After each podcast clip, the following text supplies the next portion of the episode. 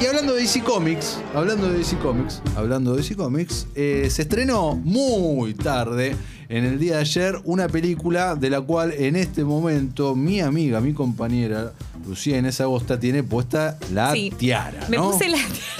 Me la Muy puse bien, arriba de queda los. espectacular. Me la puse arriba de los auriculares. No sé si era la mejor manera, pero No, bueno, te me queda dio muy como. bien. Yo como, quiero que ¿no? no te la saques en todo el día. Bueno, me la vayas dejo al puesta. chino a comprar con la tiara, todo con la tiara hoy. Todo, dale, dale. todo, todo. ¿Sabés que tengo una cena después? Voy con la. Después de esto tenés una cena. no, la temprana. noche, la noche. Ah, O sea, vos dijiste todo el día. Muchas cenas tiene usted. Y yo, te, yo soy de la cena. cenas. Yo, Lu, que hiciste anoche tuve una cena. Tuve una cena. Siempre tenés cenas. Quizás son excusas que te pongo, ¿viste? Ah, Porque ser. me querés ver. No, tengo una cena. No, mentira. Tengo cenas en serio. Tremendo. Este, y a veces pasa, ¿viste? No, tiene, tiene, tiene- Bueno, eh, en esta. estrenó. Se estrenó. Quiero Llegó. que en esta, en esta cena quiero que hables de Wonder Woman 1984 o WW84 Bien. hashtag. Es una película que eh, se estrenó hace rato en Estados Unidos y en cines del mundo donde eh, estuviesen abiertos en ese momento y ahora llega finalmente a los cines argentinos, protagonizada obviamente por Gal Gadot, la gran Wonder Woman ya para una generación entera o para más de una. Vuelve Chris Pine, se suman Pedro Pascal, se suma Kristen Wiig, eh, Patty Jenkins vuelve a sentarse en la silla de directora. Que nos trae esta, esta película? Que es secuela del anterior, pero sí mismo también es precuela de Liga de la Justicia, ya sea la versión de cines o la versión de Zack Snyder, porque transcurre, como dice su, título, en 1984. ¿Por qué? No lo sabemos. Arbitrario, mentira. En realidad hay alguna excusa. Yo tuve la oportunidad en su momento de entrevistar a, a Patty Jenkins y a Gal Gadot. Y pregunté justamente por qué en 1984 y me miró medio con cara que es obvio eh, y me dijo que ese era ella tomaba como la década del 80 como un momento de inflexión en el mundo, donde cambió para siempre eh, y que empezó a suceder todo lo que estamos viviendo ahora a nivel globalización, a nivel cómo se comportan las sociedades y que empezó ahí y quería agarrar eh, lo último de la inocencia del viejo mundo y lo nuevo del mundo que estaba por venir. Esa fue su respuesta. Está bien. A, a ver, a mí la Para mí primera. es, un, es arbitrario, 100%. La primera parte de, de Wonder Woman eh, me gustó muchísimo. Yo no soy de ir a ver eh, películas. La primera parte estamos hablando de la película. Estamos hablando de la uno. número uno, claro. Eh, voy, a, voy a empezar por ahí. Este, yo no soy de ir a ver al cine más de una vez eh, películas de superhéroes en general. Esta fui dos veces a verla a la pantalla grande. Me encantó, me parece que hizo un trabajo magnífico. Eh, y la vara estaba demasiado alta, ¿no? Eso para empezar. Eh, a mí me pasaron, me, me parece que tiene algunos aciertos esta segunda parte y algunas cosas que eh, no me convencieron tanto. Ahora vos me vas a decir qué opinás al respecto. Dale. Eh, me- a diferencia de la primera, en donde me parece que tenía muy claro dónde poner el foco ella, que, digamos, tenía muchísimo lugar las Amazonas, Diana y toda su evolución, su transformación y la historia de amor con Chris Pine. Acá en esta segunda parte me parece que hay muchos, muchos elementos que ella quiso abarcar y se perdió, digamos, en una especie, digamos, ¿no? Bueno, ya sabemos la famosa frase de el que mucho abarca, poco aprieta. Y un poco le pasó eso en cuanto a lo narrativo. No sé vos qué opinás. Coincido al respecto. 100%. Primero te pido que te acomodes la tiara porque me La está- tengo muy torcida. Sí, sí. Ah, la tengo para arriba. Pero ¿cómo- escúchame, ¿cómo me vas a tomar con seriedad de esta manera? Estoy hablando de algo re serio Te y pido, tengo la, por favor, tengo te la pongas- tierra torcida. Alguien dígame algo. De lo- de- Guido se mata de risa. Por- Miren cómo tengo la tiara. Por favor, me la voy a acomódate la poner tiara. bien. No, coincido, coincido totalmente. A ver, yo tengo un problema muy grande con esta película que eh, la amo, amo el personaje, amo Sí. a Gadot, bien por esa tiara que te la acomodaste. Gracias. Eh, pero eh, tengo un problema muy grande primero con el humor. Eh, la secuencia, eh, el, el opening o el segundo opening de la película, porque primero tenemos un flashback que es muy, muy épico, que transcurre en Temisquira cuando ella es niña y están eh, jugando. muy bien logrado. Muy bien logrado, unas especies de Olimpiadas. y luego nos trasladamos al 84 en una escena en un shopping, en un mall, que si te, te sonó conocido es porque es el mismo de la última temporada de Stranger Things. Es exactamente. El mismo, sí, sí, sí, el mismo. Es exactamente el mismo donde trabajaba Dustin y. Sí, compañía. y compañía, exactamente.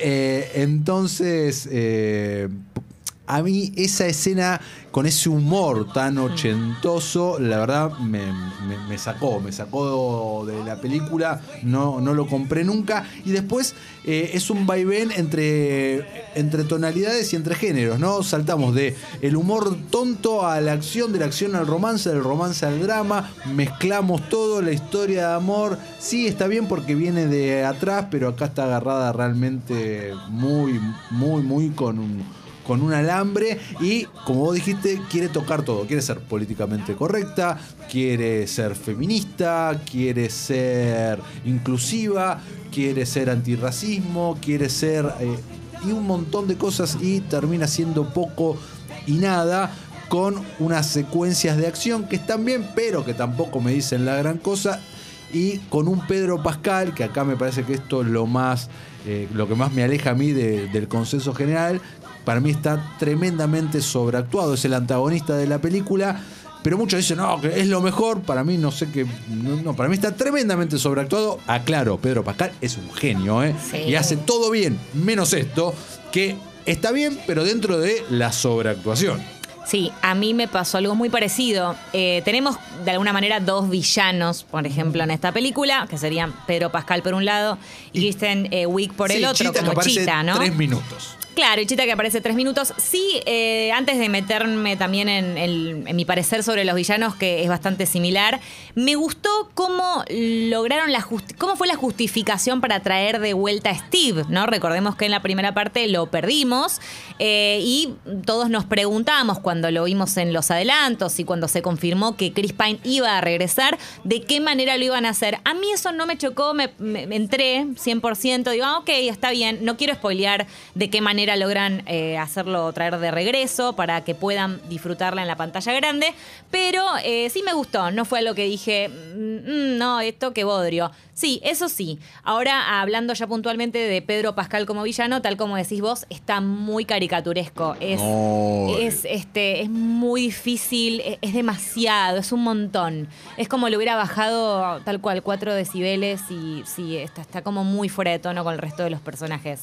Eh, ella me, me gustó Kristen Wiig, me- sí me gusta lo que... es Kristen bastante- Wiig está bien como Bárbara Minerva. Sí, como Bárbara Minerva, tal cual. Eh, sí. Después, eh, Chita, la verdad, no quiero, perdón, no es, no es tan spoiler, pero parece poco y nada. Y, y si, a ver, si estás del palo comiquero, como yo, y un poco te decepciona eso. Che, tenía ganas de ver un poco a Chita yo. Bueno, pasó tanto eso porque, bueno, yo no soy Claro. tan del palo comiquero. Sí disfruté de ver la Bárbara y la relación que generan con, Di- con Diana, que me parece interesante. Me gusta un poco más ese personaje y cómo se desarrolla, si bien es un personaje que ya hemos visto en otras películas. El típico, no sé, lo, lo Michelle, Michelle Pfeiffer con Catwoman, esos personajes que son 100%. eh, outcast y como tímidos, introvertidos y que quieren convertirse en otro tipo de, de mujer o de persona. Eh, bueno, que es un poco lo que te muestran en la película. Eh, sí, que vas a. No, no, no, no. Estaba diciendo, con todo esto, ¿le estamos diciendo a la gente que no vayan a ver Wonder Woman No, 84? no, no, no, no, no. Ahora para cerrar iba a decir que Sí. a mí igual la yo le pondría tres agostas a la película, sobre cinco, ¿no? Estamos hablando. Creo que coincide. Me parece que está bien, me parece que, que la vas a disfrutar mucho, sobre todo es una película para ver en el cine. Eh, la estética, ya dijimos, la estética ochentosa y demás está muy bien lograda. Siempre es un placer ver a Gal Gadot siendo Wonder Sí, Woman. siendo porque, todo, basta, siendo todo, todo. Pero, pero es impresionante. Está tan bien casteada. Es Wonder Woman, no es, no podés no imaginarte a Gal Gadot como Wonder Woman. Creo que nunca me vi una persona tan bien casteada para un papel. Creo que si tengo que elegir cinco. Y pensar, Lu, que en el año 2015, cuando anunciaron la cantidad de quejas que hubo. sí, viste no, que- pero la cantidad, ¿sabes? Decían, no tiene tetas, decía. Bueno, pero la gente es muy Eh, boluda. sí, es no muy tiene boluda. tetas, no, no tiene, no tiene ojos azules. No, Porque bueno, en los cómics Diana tiene ojos Está azules. hecha, parece. está- Ah, es. Totalmente. ¿Ves? es Zack Snyder, genio, Dios, eso es lo que te y Patty. Jenkins también, la verdad, gran trabajo. Patty en Jenkins vino después. Zack Snyder, Dios. Adiós que la casteó a No hay Wonder Woman. forma, ¿eh? Ay, eh, quiero hacer un paréntesis porque acabo de leer a alguien que co- es, es mi alma gemela, esta persona, porque de verdad tiene el ¿Hiciste el mismo test de la beso. película? No, no, De la todavía película, de la no, serie, ¿te digo. imaginas? Ay, quiero hacerme eso. Eh, no, acá dicen que eh, hago un pequeño cambio drástico. Eh, Katie Sawyer en Lost y en Velvet, millones de besos. Estábamos preguntándole Ah, sí. a los oyentes La sobre cantidad de besos mensajes que favoritos. cayeron, lo tengo muchos, muchos Mucho de mensajes. que- Katie Sawyer en Lost me encantó, eh. coincido plenamente ¿Cuál con de esta todos los persona. besos? El de la jaula. Los dos, el de la jaula y el de. Qué el chapada de- tremenda en la el- jaula se pero el primero también, ¿eh? El primero también, que pero- el de los medicamentos, que hay toda una sí, mentira. pero el de la ¡pum! jaula fue beso, fue chape con gemido y todo. Fue, fue, es que fue chape con sexo Después. posterior. pero antes, entonces, antes del sexo ya había gemido. Sí, ya había todo. No, es que, es, es que aparte la tensión sexual entre. Bueno, no estamos hablando igual de Katie Sawyer, No. pero es, son los besos de, de una serie. Bueno, muchos mensajes, muchos mensajes que nos están dejando en la app, de donde nos están escuchando. Ahí estás escuchando por la app, animate. Ahí es muy fácil. Mandanos un mensaje, mandanos un audio y nos están conte- contestando. Lo que descubrieron en cuarentena y los chapes. A ver, nos dicen, hola visionarios. Ok. Hola, Yo hola. vi Fleabag después de que una amiga se cansara de recomendarla y también empecé a ver The Office, igual que a Chicote. Sí. The Office a full, nos dice Mickey, en cuarentena todas las temporadas. Acá nos dice el beso entre Bardem y Penélope Cruz en Jamón Jamón. Sí, sí. Totalmente, Sí, sí, muy re. bien, muy bien. Gran Un- elección. Un beso con muchos tintes de realidad, ¿no? Recordemos, ellos dos en The Real Life son una pareja. Sí. Después nos dicen, la cuarentena me dejó Dead to Me, Fleabag, Hmm. Mrs. Maciel, Modern Family, Droga nos dice Modern Family, Ozark. Y en cuanto a besos, elijo el de Brad Pitt en Mid Show Black. Ah, bueno, y es un Buen beso sí, también. eh, Brad ahí en, en Conoces a Joe Black, está, está muy bien. Lo mejor de la pandemia fue conocer Bojack Horseman y me hizo mierda. Pero qué buena serie, nos dice alguien que no dejó su nombre. Eh, uy, a este, este mensaje me emociona A porque ver. me lleva a mi fanatismo en mi adolescencia. Eh, dice, Buffy, el capítulo del musical de la temporada 6. Ay, gran capítulo, fan gran capítulo. capítulo. Vamos a Gota Tocamos los cinco, no, ese capítulo. Vamos a hablar también en, en algún momento de musicales. Vamos a hacer un especial de episodios de eh, musicales en series no musicales. Totalmente. Acá dice, el final de... En el capítulo El Chape con Spike. Lo grabé en VHS y lo vi 100 veces. Y en pandemia descubrí The Voice. Otro que descubrió The Voice en pandemia. Mira cuánta gente que descubrió The Voice. Eh, si te parece, yo quiero recordarles a nuestros oyentes que participen por el sorteo de las dos tazas de cine tazas en nuestras historias en Escucho Congo FM en Instagram.